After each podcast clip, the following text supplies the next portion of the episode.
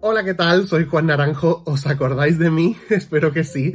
Eh, sé que he abandonado el canal durante unas pocas de semana, pero bueno, es que a veces la vida es así. Eh, he estado un par de semanas en Italia, que bueno, pues ha sido un viaje espectacular. Lo podéis ver en mi Instagram, eh, Juan Naranjo-nueva cuenta.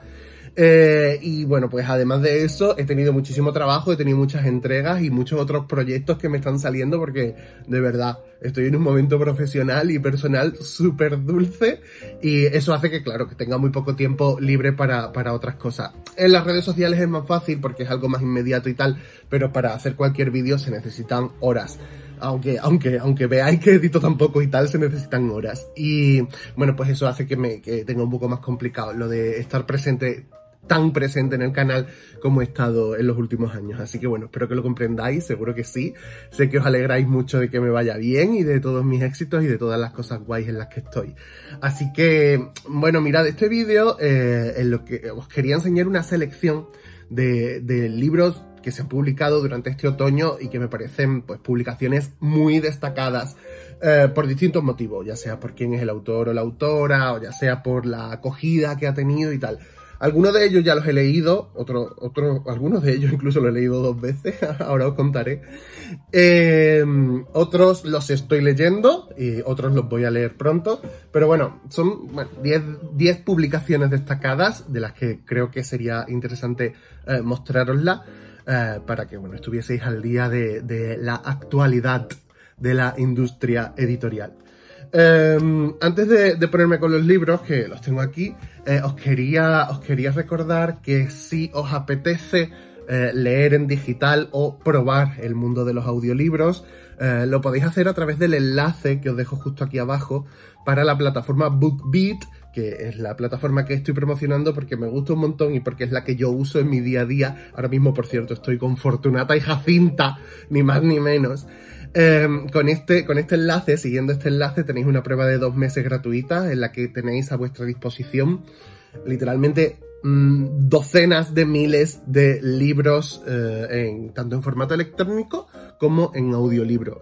algunos están los dos, otros uno, otro en otro.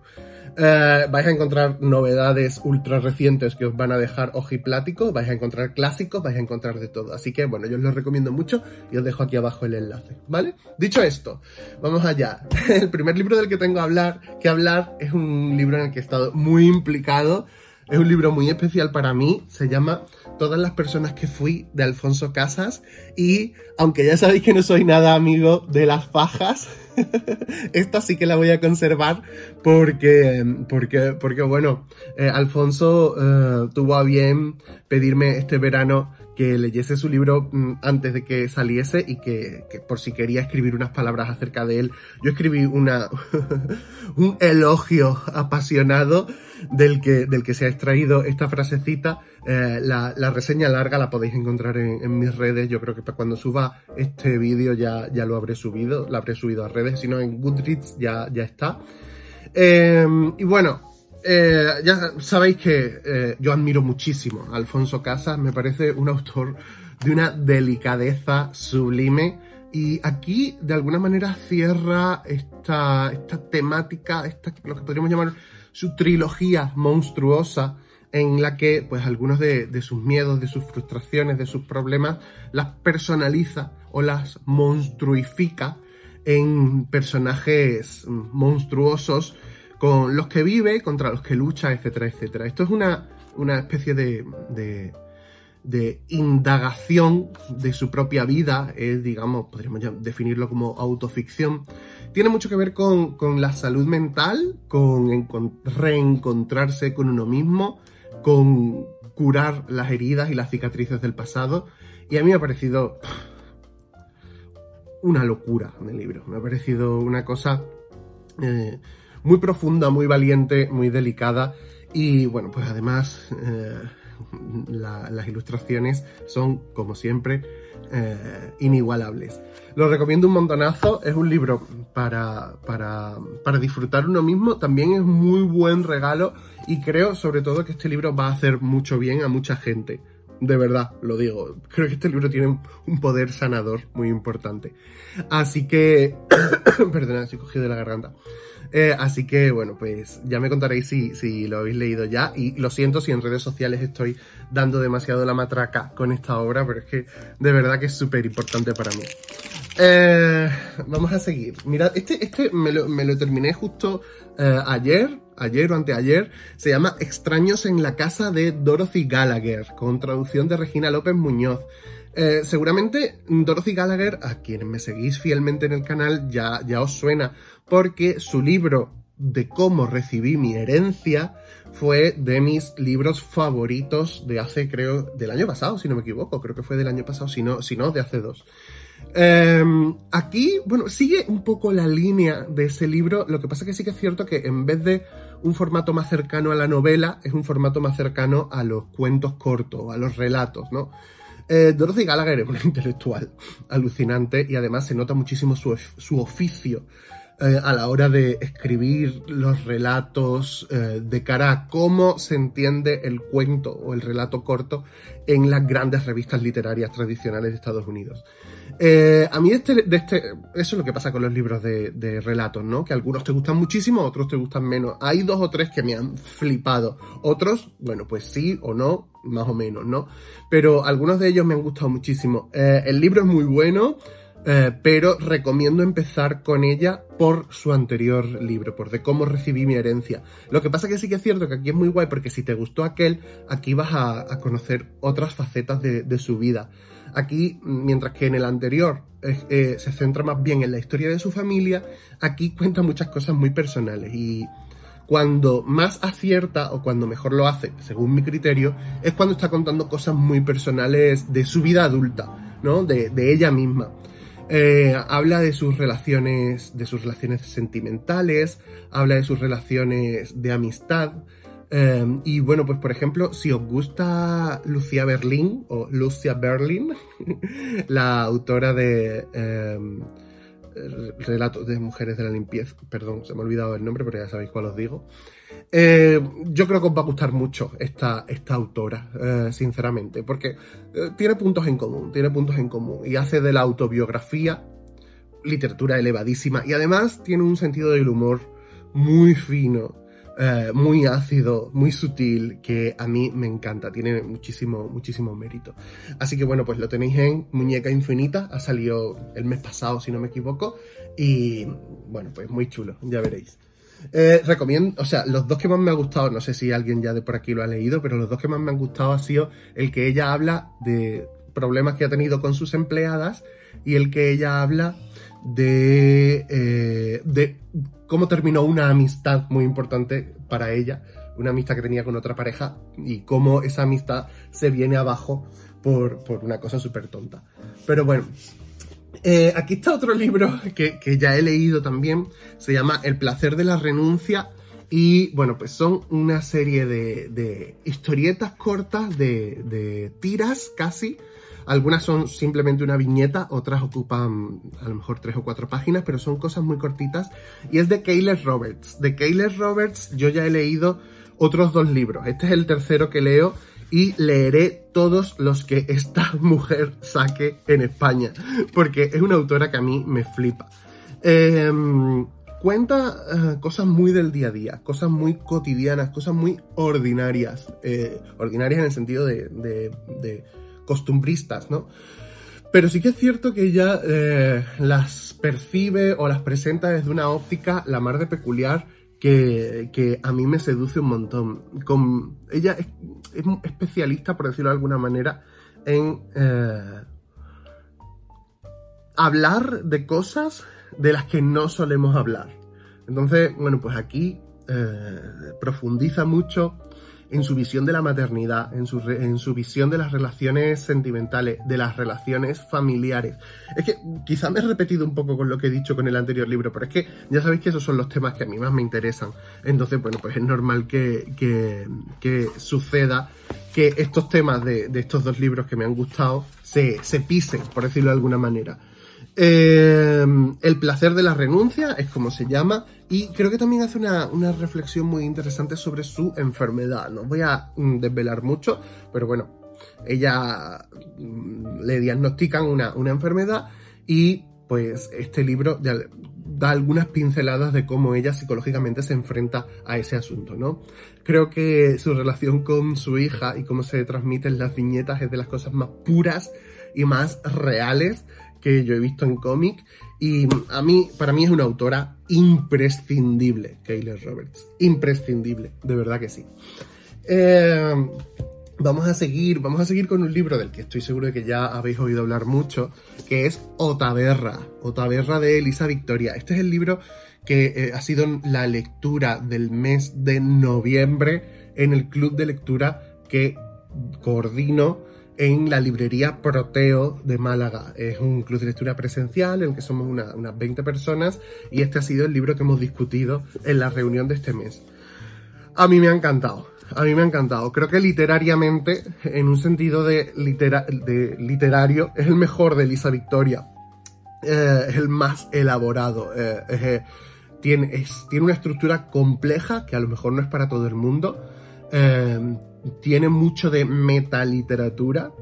pero a mí me parece un ejercicio literario brutal. Cuenta una historia sobre una mujer muy normal y corriente y nos cuenta ah, las cosas que le han pasado y que le han convertido en, la que, en quien es. Nos lo cuenta a través de diversas voces, voces muy diferentes, voces muy diferentes. Eh, no quiero desvelar mucho, es un libro muy cortito que se lee en una sentada o en dos sentadas y creo que es muy importante enfrentarse a él sin saber demasiado y dejarte sorprender. Es un libro que yo terminé con la última página y lo que quise fue empezar otra vez desde la primera, porque de verdad que me parece un libro excelente. Y mirad, también tengo este cómic. Eh, a mí me interesa mucho todo lo que venga de Italia, por supuesto, y, especialmente, como no, el cómic. Eh, este se llama Malanotte de Adei y Lakame. Perdón, Tadei y Lakame. Y eh, hace un acercamiento a una historia, a una serie de, leyendas folclóricas tradicionales de, la cultura italiana. Todavía no me lo he leído, estoy a punto de leérmelo. Eh, además, creo que va a casar muy bien eh, la lectura de este libro con otro de los libros de los que os voy a hablar ahora, justo a continuación. es de Liana Editorial. Liana Editorial están sacando unas cosas chulísimas. Muchísimo ojo a, este editorial porque de verdad que a mí me están conquistando. Con cada título nuevo me conquistan un poco más. Así que ya os contaré qué tal en cuanto lo, termine de leer. Eh, y antes os he hablado de la lectura de noviembre de mi club de lectura y ahora voy a hablar de la lectura de enero de mi club de lectura. Igual no debería comentarlo aquí porque creo que no lo he comentado en el club de lectura, pero bueno, no sé si alguna de, los componentes la, lo estará viendo el vídeo, así que nada. Em, nuestra lectura de enero eh, la, meto en este vídeo porque me parece un acontecimiento, eh, me parece importantísimo y creo que es algo digno de reseñar y quiero que esta noticia llegue al mayor número posible de, lectores y de lectoras. Em, Agustín Gómez Arcos, el hombre arrodillado. Ah, de Agustín Gómez Arcos yo he leído varios libros. Eh, él es un autor muy peculiar. Él, nació en Enix, en Almería, y sus principios fueron como dramaturgo. Eh, muy pronto se fue a Madrid y Barcelona, donde, intentó bueno, pues destacar como dramaturgo en los años 50, pero allí le censuraban sus obras. Agustín Gómez Arcos es el hombre libre, el hombre libre, un hombre eh, muy adelantado a su época, deslenguado, valiente eh, y con muchísima capacidad de transgresión. Em, en el momento en el que él se da cuenta de que no va a poder desarrollar una carrera fructífera en el Madrid o en la Barcelona de, del franquismo, de la dictadura, pues lo que hace es hacer el petate y se va a París. Y en París se instala y en París desarrolla el grueso de su vida. Y en París empieza a escribir en francés es, un caso extraordinario. Hay pocos casos de, autores de nivel que escriben en una lengua diferente a, la suya, la que se ha criado, ¿no? Em, de Agustín Gómez Arcos yo recomiendo muchísimo El Cordero Carnívoro. El Cordero Carnívoro es un libro muy fuerte, un libro muy fuerte con temas muy peliagudos que transcurre en la España de, de la posguerra y que a mí me parece absolutamente magistral. Eso sí, temáticamente y por algunas de las escenas que hay puede que no sea para todo el mundo, son escenas escabrosas. Eh, en Un hombre arrodillado, eh, que, acaba de salir a la venta, eh, Cabaret Voltaire nos presenta otra de sus novelas. Cabaret Voltaire está haciendo el ejercicio memorialístico de poco a poco, una al año, una cada dos años, van sacando los libros de los libros de Agustín Gómez Arco, los van editando y traduciendo al español. Además, lo traduce una, una, uh, una catedrática o una profesora de la, de la Universidad de Almería que se ha especializado en Adoración Elvira Rodríguez, que se ha especializado en la traducción de este autor. Eh, cuenta una historia uh, que le da una vuelta y replantea lo que fue la movida madrileña que creo que es una cosa interesante de repensar y de replantear. Así que bueno, todavía no me lo he leído porque a mí los libros del club me, gusta leerlos lo más cerca posible de la fecha en la que nos vamos a reunir para tenerlo lo más fresco posible, ¿no? Eh, así que ya os contaré dentro de un mesecito o dentro de dos meses eh, qué me ha parecido y si está a la altura de los otros que he leído o no. Mujer, vida, libertad. Esto, atención, esto va a dar muchísimo que hablar. Eh, estamos en momentos en los que además creo que es muy importante hablar de esto. Esto es un cómic eh, coordinado por Marianne Satrapi, Satrapi, perdón, no sé cómo se pronuncia, eh, en el que hay historietas de mm, autores y autoras de fama mundial. aquí tengo la lista, pues por ejemplo, mm, una de ellas es de Paco Roca, de Joan Sfar, de Catel, de Pascal Rabaté, de Patricia Bolaños. Es decir, aquí esto es un volumen que recoge historietas eh, de distintos autores y autoras de fama eh, reconocida y mundial y todas giran en torno a, como dice aquí, eh, el inicio de la revolución del velo en Irán. Es decir, bueno, pues son temas muy importantes, son temas de los que hay que estar muy al día, de los que hay que informarse y creo que el cómic es una herramienta brutal a la hora de conocer eh, lo que pasa en el mundo.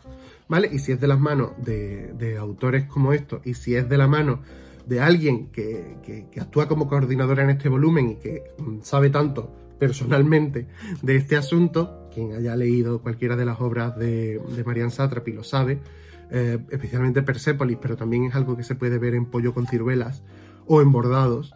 Em, pues, en fin, mm, yo todavía no lo he empezado, eh, pero bueno, lo, voy a leer muy, muy pronto. Eh, es muy a menudo, iba a decir. Puede que también. lo voy a leer muy pronto y ya, y ya os contaré qué tal. Perdonad, estoy fatal.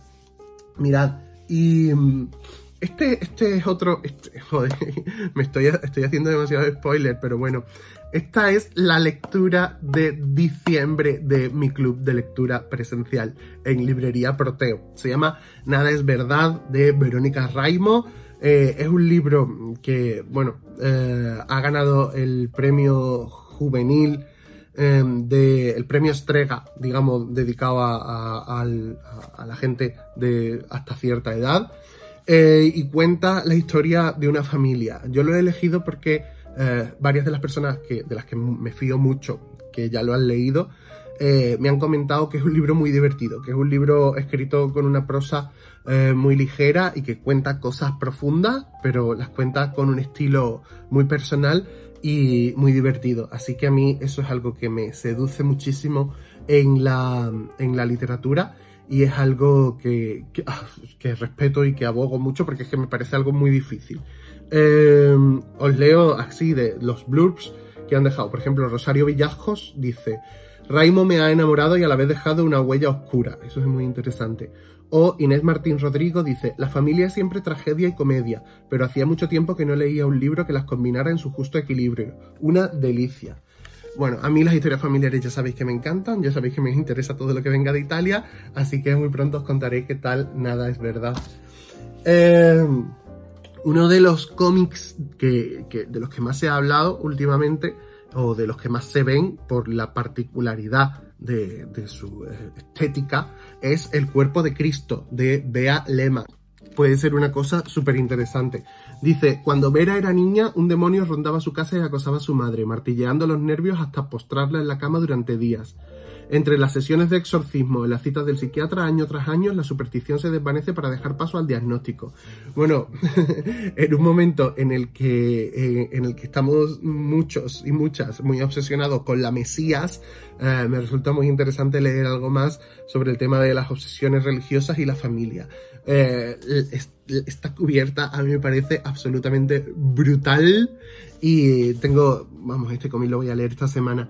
Así que os, iré contando, os iré contando cómo, cómo evoluciona la cosa y si está a la altura de las expectativas.